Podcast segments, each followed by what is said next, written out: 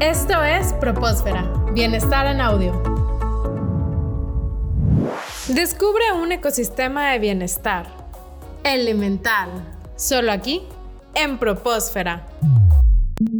Mencionabas hace un momento la atención plena, que pues es parte importante de todo el modelo de Universidad Tech Milenio y tiene mucha relación con el bienestar mental y emocional. Muchas veces estamos agobiados por diferentes actividades, estamos en el celular, en las pantallas, escuchando música, nos desenfocamos porque tenemos muchas cosas que nos demandan nuestra atención. ¿Puedes contarnos un poco más sobre la atención plena para las personas que, no conocen el concepto? Como bien lo dijiste, Iván, en un mundo lleno de, de estímulos, lleno de muchísima, muchísima información, toda la electrónica, todos los, canales de información que, tenemos. Nosotros de forma natural queremos avanzar en nuestro día tratando de hacer más de una, de una cosa a la vez. Creemos que somos multitasking, está demostrado científicamente que nadie es multitasking, todos solamente podemos poner nuestra atención en una cosa, que podamos cambiar la atención de forma rápida, lo podemos hacer, hay personas que tienen más la habilidad, sin embargo, eso genera un desgaste, desgaste mental, desgaste también emocional. Cuando tenemos muchas cosas a la vez, llega un punto donde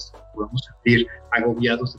uno de los elementos que es sumamente importante, como bien comentas, para la universidad es la, la atención plena. La atención plena es una habilidad que se puede desarrollar para poder decirle a nuestra mente, a nuestra conciencia, que esté en el momento presente, que esté en el hoy, que esté en el ahora. Se puede escuchar muy sencillo, se puede escuchar muy fácil, pero se necesita práctica, pero una vez que se practica por medio de muchísimas, muchísimas herramientas que tenemos a disposición, que podemos hacer, tiene científicamente muchos resultados. Hace dos años hicimos un ejercicio con un taller de atención plena para, para adolescentes. Curiosamente, la atención plena, hay muchos ejercicios para adultos y muchos para niños, pero en la parte de adolescentes estamos descubriendo todavía algunas cosas. No hay tantos, entonces.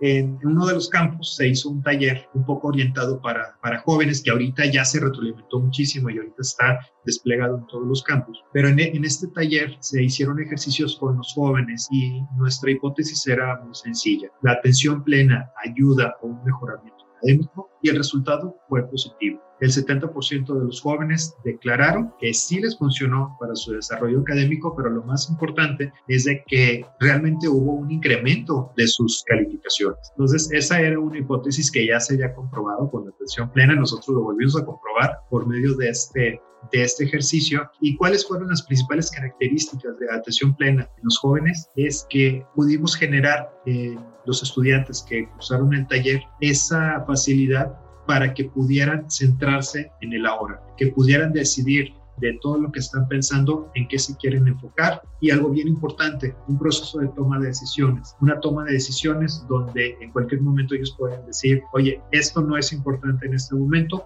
puedo priorizar y ahora me tengo que enfocar en esto. Voy a poner un ejemplo, ahora me voy a una clase a lo mejor de tecnologías de, de información estoy construyendo mi robot de la parte de la clase de tecnologías y tengo la tentación de estar en el celular, de estar viendo un programa de televisión, de estar escuchando algo, de tener ruido en la casa. La decisión es qué estoy sintiendo, me estoy sintiendo agobiado, puedo sentir a lo mejor una parte de estrés. En el momento que tú eres consciente de ese sentimiento, de esa emoción, como platicábamos en emociones positivas, tú puedes decidir, bajas esa emoción y dices, bueno, me voy a enfocar, voy a decidir no tocar mi celular por un tiempo, voy a decidir decirle a mi familia, denme oportunidad de terminar mi reto y me enfoco en la actividad que estoy haciendo de, mi clase. Eso es una forma como podemos practicar y decirle a nuestro cerebro, oye, enfócate en alguna actividad. Si eso lo hacemos de forma constante, de forma habitual, nos va a ayudar prácticamente en todas las actividades que hacemos día a día y no nada más académicas.